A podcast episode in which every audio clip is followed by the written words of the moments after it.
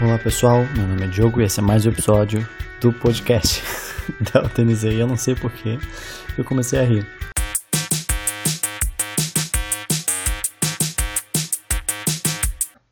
Olá pessoal, estamos começando mais um podcast Delta NZ. No episódio de hoje a gente vai falar de cinema e eu vou responder algumas perguntinhas que o pessoal fez no Instagram. Ah, tá difícil falar hoje. Droga. Eu vou responder algumas perguntinhas que o pessoal me fez no Instagram sobre cinema e sobre filmes em geral. Então, pessoal, para começar, a gente vai falar um pouquinho de linguística, como sempre, e eu vou explicar um pouquinho da origem da palavra filme, né? Como é o assunto de hoje, achei que seria legal trazer essa palavra. A palavra filme no português, ela vem diretamente do inglês, film. Né? A palavra do inglês, por sua vez, tem uma origem germânica e ela significa pele. Não qualquer pele, uma pele mais fina que o normal, uma pele fininha. E essa, essa ideia, ela foi utilizada não só para falar de pele fina, mas também para falar da fita né, de celuloide que foi utilizada para realizar os primeiros filmes, não só os filmes de cinema, mas também os filmes fotográficos, né, para você tirar as primeiras fotos. Quem é da época anterior à, à fotografia digital lembra que a gente comprava os filmes para colocar na máquina fotográfica analógica e tirar as nossas fotos. E era um inferno porque queimava tudo, uma bosta, ficava tudo muito ruim e você tinha 12 fotos para tirar. A ideia de filme é essa, de ser uma capa uh, plástica muito fininha. E o que, que é interessante sobre essa etimologia? A ideia de que a gente utiliza um filme, né, uma, uma camada muito fina, plástica, para tirar fotos e para fazer filmes, para fazer né, cinema, ela não existe só no inglês. Se você for pegar o espanhol, a palavra para filme em espanhol é película. Película é igual a película, você vai na manicure e tira ah, da unha, meu Deus!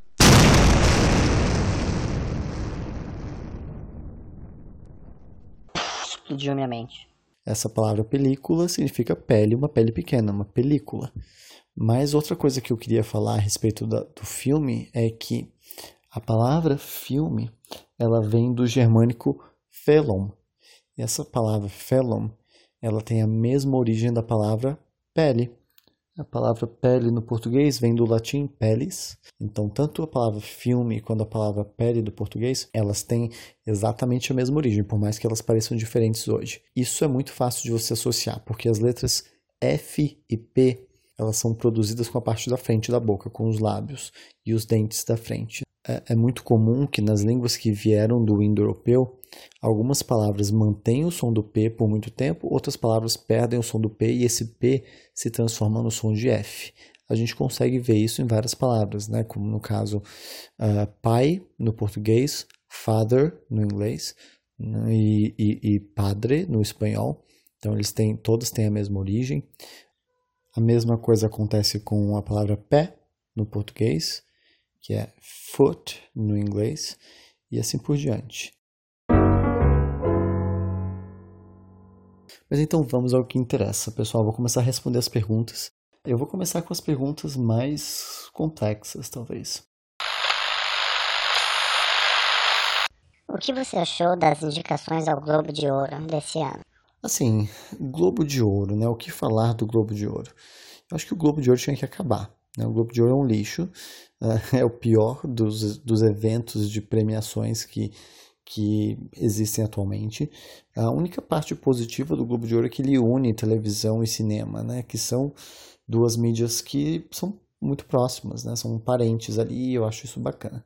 Agora, fora isso, a forma de eleger os, os, os indicados é muito. Acho que eu diria que é a premiação mais injusta que existe no cinema uh, norte-americano e na TV, né? Porque ela premia os dois.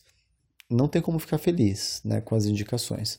2019 foi um ano onde várias diretoras mulheres uh, tiveram filmes excelentes, muito bem, muito elogiados pela crítica, com boas bilheterias também, mas acabaram recebendo zero indicações a melhor diretor. É uma pena, é uma pena. São 90 pessoas, são 90 críticos que escolhem aí os indicados. Eu acho que esse é um dos grandes problemas, né? São pouquíssimos, uh, pouquíssimas pessoas, a grande maioria homens. Óbvio que as escolhas vão ser machistas, né? Acima de 50 anos, brancos, héteros, cis. E isso faz com que as escolhas acabem refletindo os gostos desse grupo muito pequeno de pessoas. O que você acha da funcionalidade do Netflix uh, de acelerar a velocidade dos filmes? Essa uh, deu uma bafafá essa pergunta, né? Porque essa, essa funcionalidade que ela nem estreou ainda. E nem sabem se ela vai estrear mais devido à polêmica que ela gerou. eu acho ruim porque ela deturpa a ideia de você assistir um filme. Se um filme tem duas horas, você deveria passar duas horas. Ele foi feito para que você gaste duas horas para assistir, igual o irlandês, né, no próprio Netflix. São três horas e trinta e quarenta minutos, são quase quatro horas de filme. É para ser quase quatro horas de filme. Isso é bom? Nem sempre. Né? Depende do que o diretor, o roteirista, né, toda a produção do filme consegue fazer nesse tempo.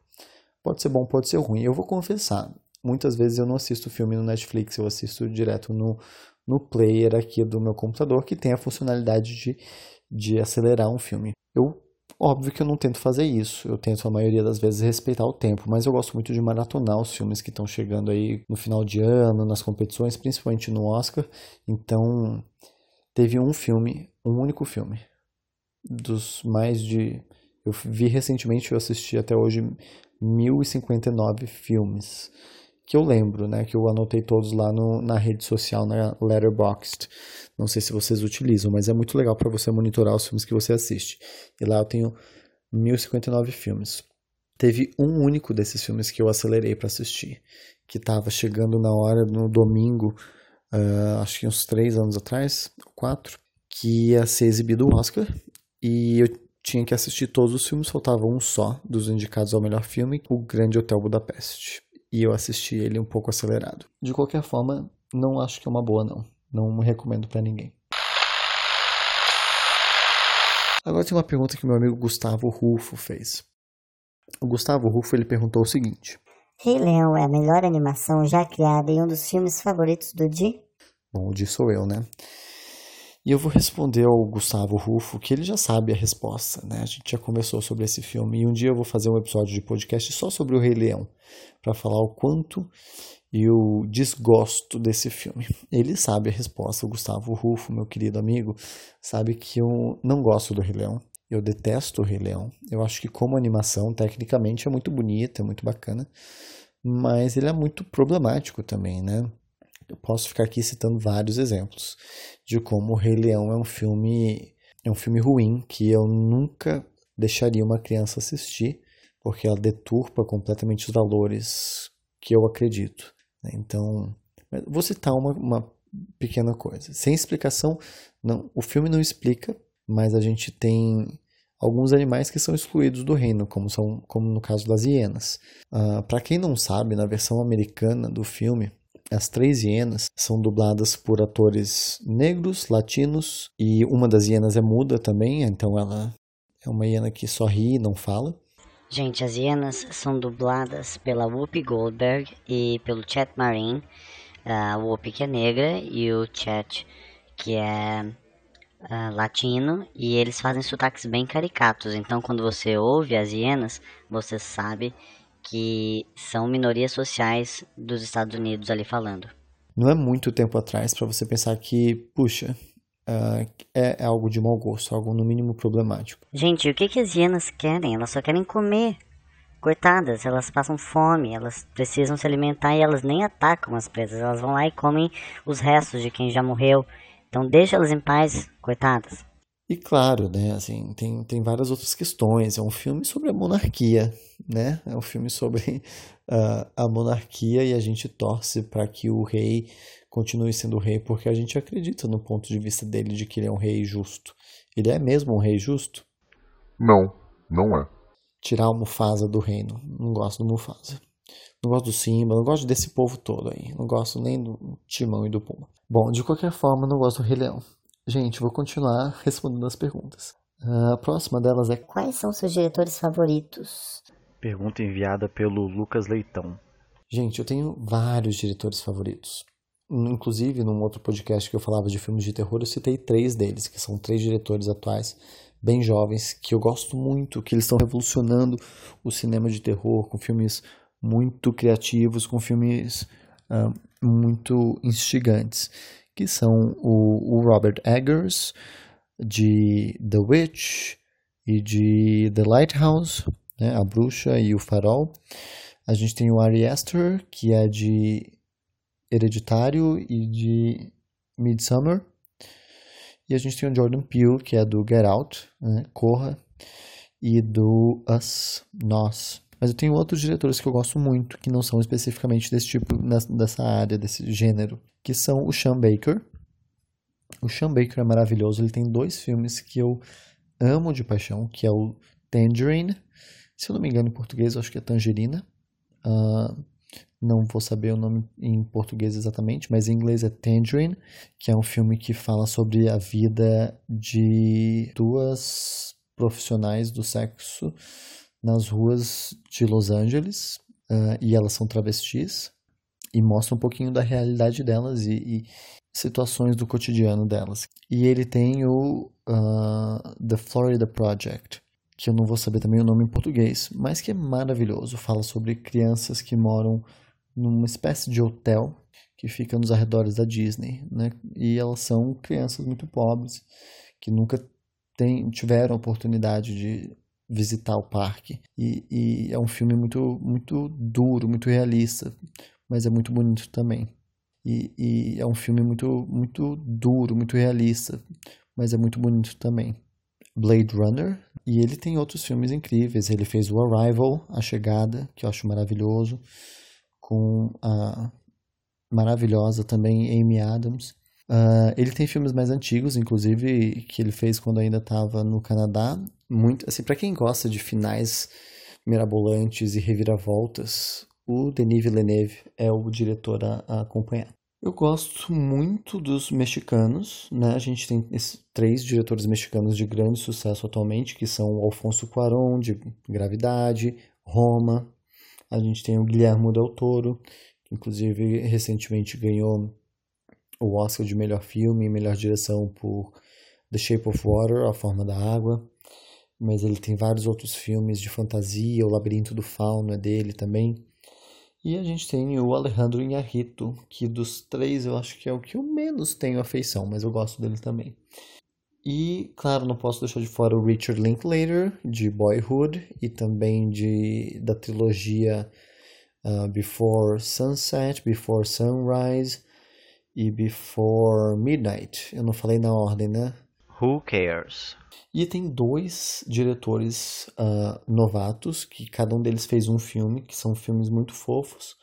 E eu vou ficar de olho nesses diretores porque eu posso num futuro maravilhoso para eles, que é o Bo Burnham, que fez uh, Eighth Grade, oitava série, não sei como é que é o nome em português, gente, me desculpem. Que é um filme maravilhoso do ano passado, recomendo a todos.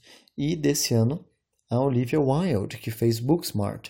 Cara, que é uma comédia adolescente, assim, de chorar de rir, assim, muito, muito boa. E olha que eu não sou o maior fã de comédia que existe, não.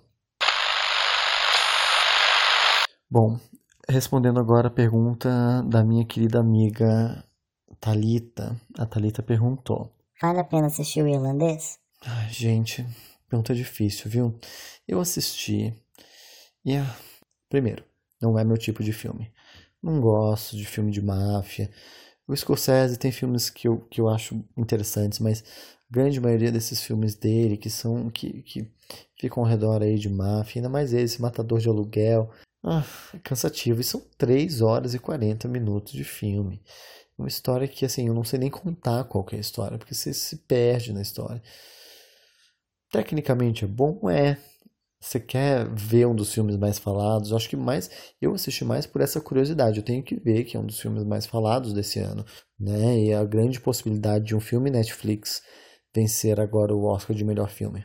Por mais que a minha torcida seja para Parasita, já ganhou, já ganhou, já ganhou. Próxima pergunta é do Júnior. O que a Marvel faz? É cinema? É cinema. Mas é um cinema uh, é um cinema.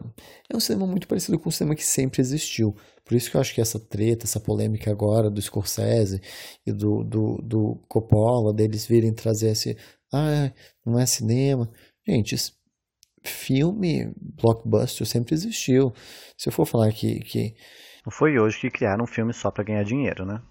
Mas assim, a gente tem gente boa envolvida nesses filmes também né? Alguns diretores e roteiristas legais, atores muito bons. Mas claro, gente, não, não é o propósito. O propósito da Marvel não é fazer cinema, o cinema arte que a gente conhece, né?